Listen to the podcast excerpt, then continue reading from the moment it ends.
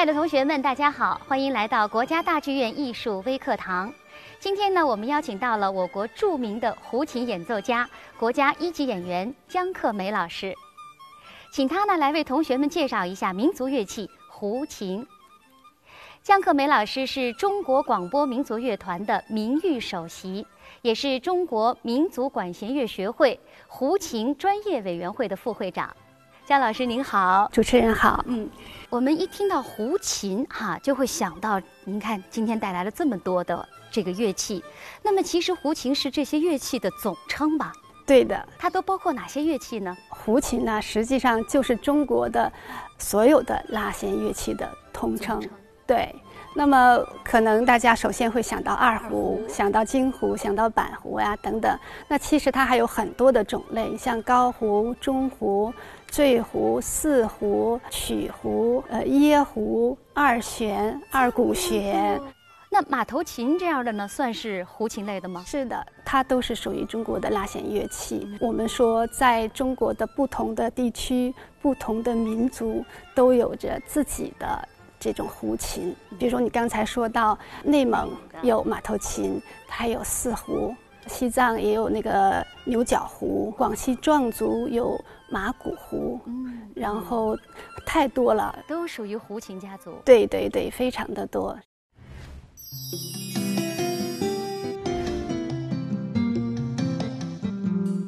您先给我们介绍一下这个胡琴家族他们的构造。的共同点是什么？呃，两根弦，啊，一个琴杆，一个琴筒，然后一个弓子，哎，有千金，有琴马，就是所有的这个胡琴大概其的构造都是这样的，也有不同。比如说，呃，这个你刚才说马头琴啊，然后我们还要讲板胡，大致的形制是差不多。对对对，但它的这种材料啊，它的这种形制啊，它的很多的这种结构还是有些不同的。嗯，可以说在不同的地方流传着不同的胡琴，每一个胡琴都有它自己的个性特点。嗯，也可以说每一个胡琴它都承载着不同的地方的这种文化人文。啊，这种语言审美，呃，我们知道二胡啊、京胡啊，它们都是以皮膜振动的。胡琴可以分两大类，就是发音体系。一大类呢，就是以二胡为主的皮膜振动的发音体系。那么另外一种呢，就是以板胡为代表的板面的振动发音的体系。大家一提起胡琴，可能第一个想的就是二胡。我看现在很多同学们都喜欢拉二胡。是的，可以说我们的二胡在民间有着非常广泛的基础，大家都非常的喜欢这件乐器。也可以说这件乐器呢，在胡琴大家族当中，啊，最具有代表性、流传最为广泛的啊这样的一个乐器。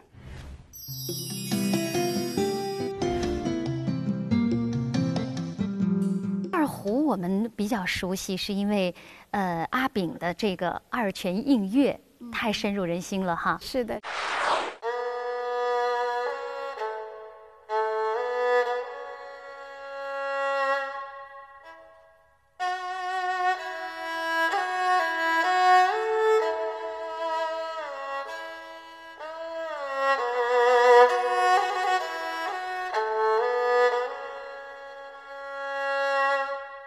正是因为这个二胡名曲，大家的对他就有下留下了很深的印象。是的，说到阿炳呢，我想在二胡的整个艺术发展过程当中，有两个非常杰出的啊代表，一个是呃刘天华，另外一个是华严君，也就是大家知道的啊啊民间艺人阿炳。呃，那么这两个人呢，可以说在中国二胡艺术的发展当中啊，这个起了非常重要的作用。那刘天华先生呢，可以说他是现代二胡艺术的奠基人、开拓者。那么我们知道，二胡呢，过去它一直都处在民间的这样的一种状态，它是这个戏曲啊、曲艺的啊这种伴奏的乐器，所以它的地位都是。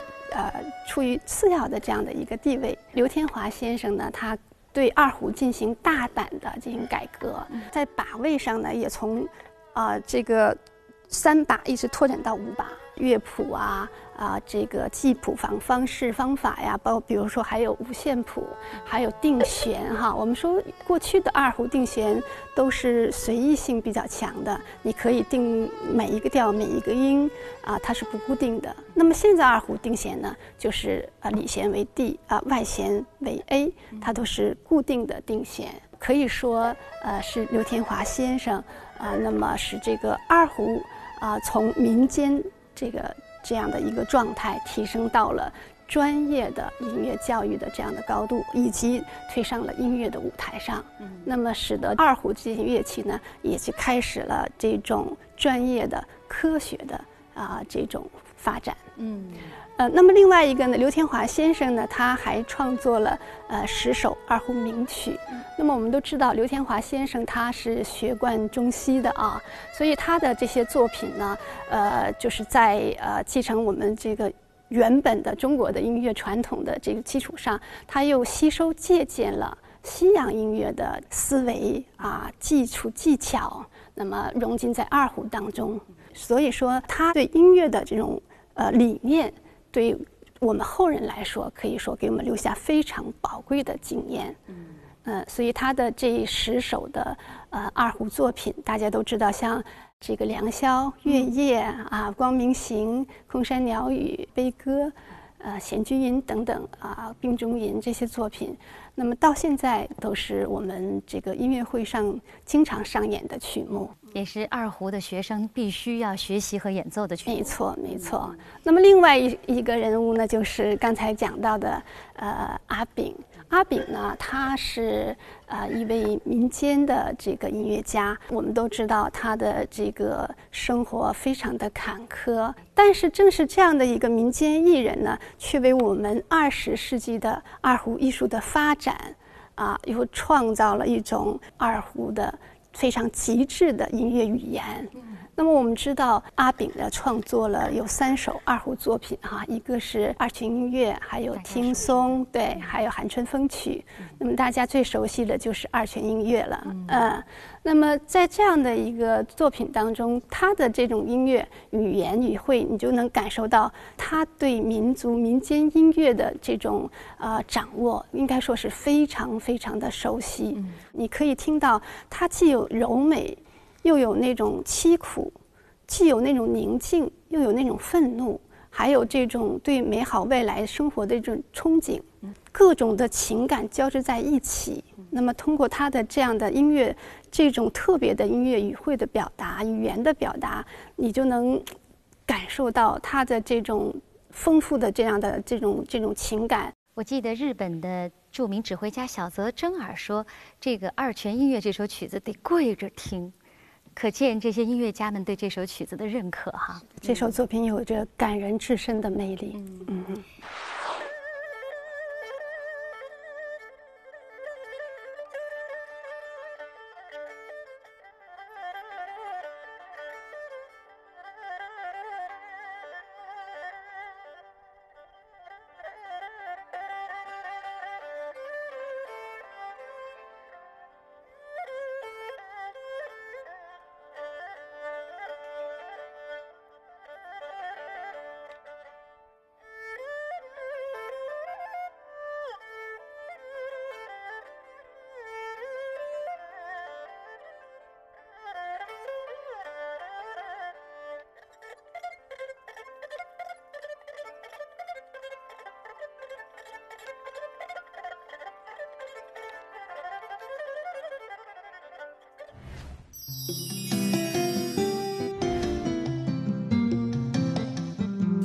我们再来了解一下这个板胡吧。我原来以为板胡就是一个乐器，刚才听您介绍才知道有高音板胡，还有中音板胡。对，它们的区别是什么呢？除了你说的高音板胡、中音板胡，它还有次中音板胡，基本分成三类。大家看到了啊，板胡因为它前边蒙的是一块木板，所以得名叫板胡。嗯。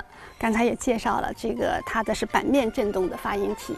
这个乐器呢，和二胡类的其他乐器不一样，琴杆是木头做的，琴筒呢却是一种天然的椰子壳，我看着像 椰子壳做成的。所以我们知道椰子壳它的质地非常坚硬的啊，所以板胡发出来声音呢都比较清脆明亮，而且也属于比较高亢的，非常有北方人的这样的一种热情、泼辣、豪爽的一种性格。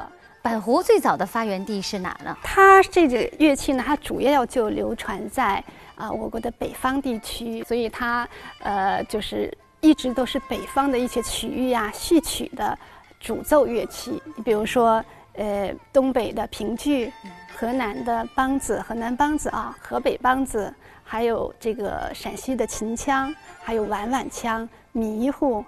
等等啊，山西还有山西梆子，其实是戏曲当中用的比较多。对，就是这些戏曲当中都是以板胡为主奏乐器的。那么我演奏一小段，大家听一下哈。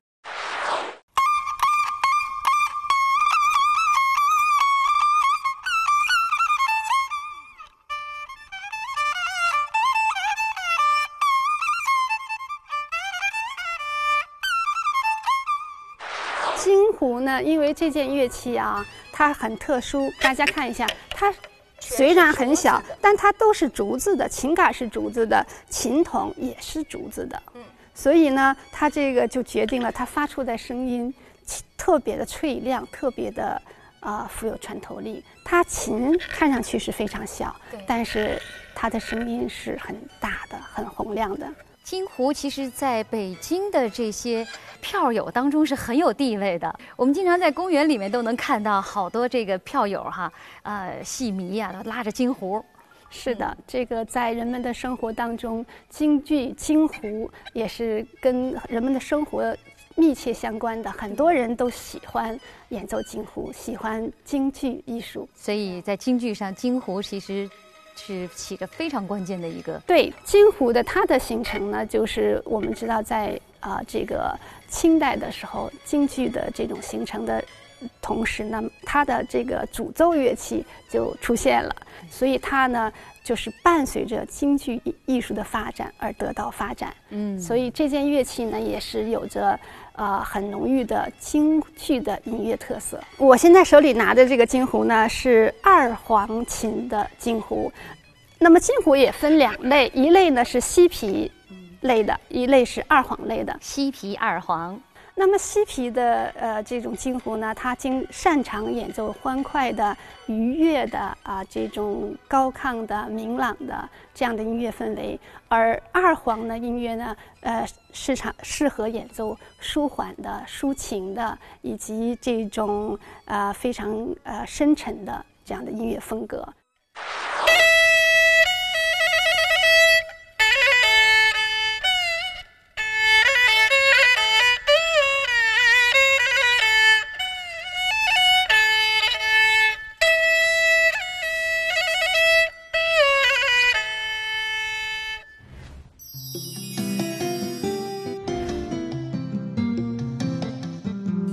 胡琴刚刚开始学的时候还是比较艰涩的，是的，这个很难上手，因为它的音准是不大容易控制的。它没有指板，它也没有这个像弹拨乐有这个品啊，啊，所以它的音准是非常难的。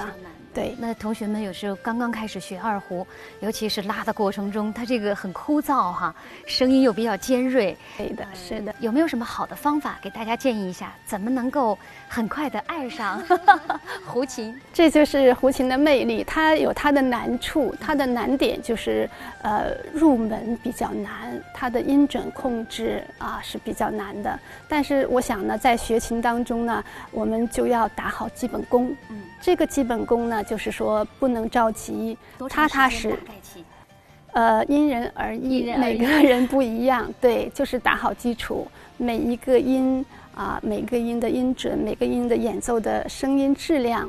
很好的音色把它完成出来，包括它的各种的技巧的学习，它是学啊这个胡琴是需要一定的时间的积累的。谢谢姜老师的讲解，呃，也谢谢同学们收看国家大剧院艺术微课堂。希望大家呢继续关注国家大剧院的各类艺术演出。同学们，再见，再见。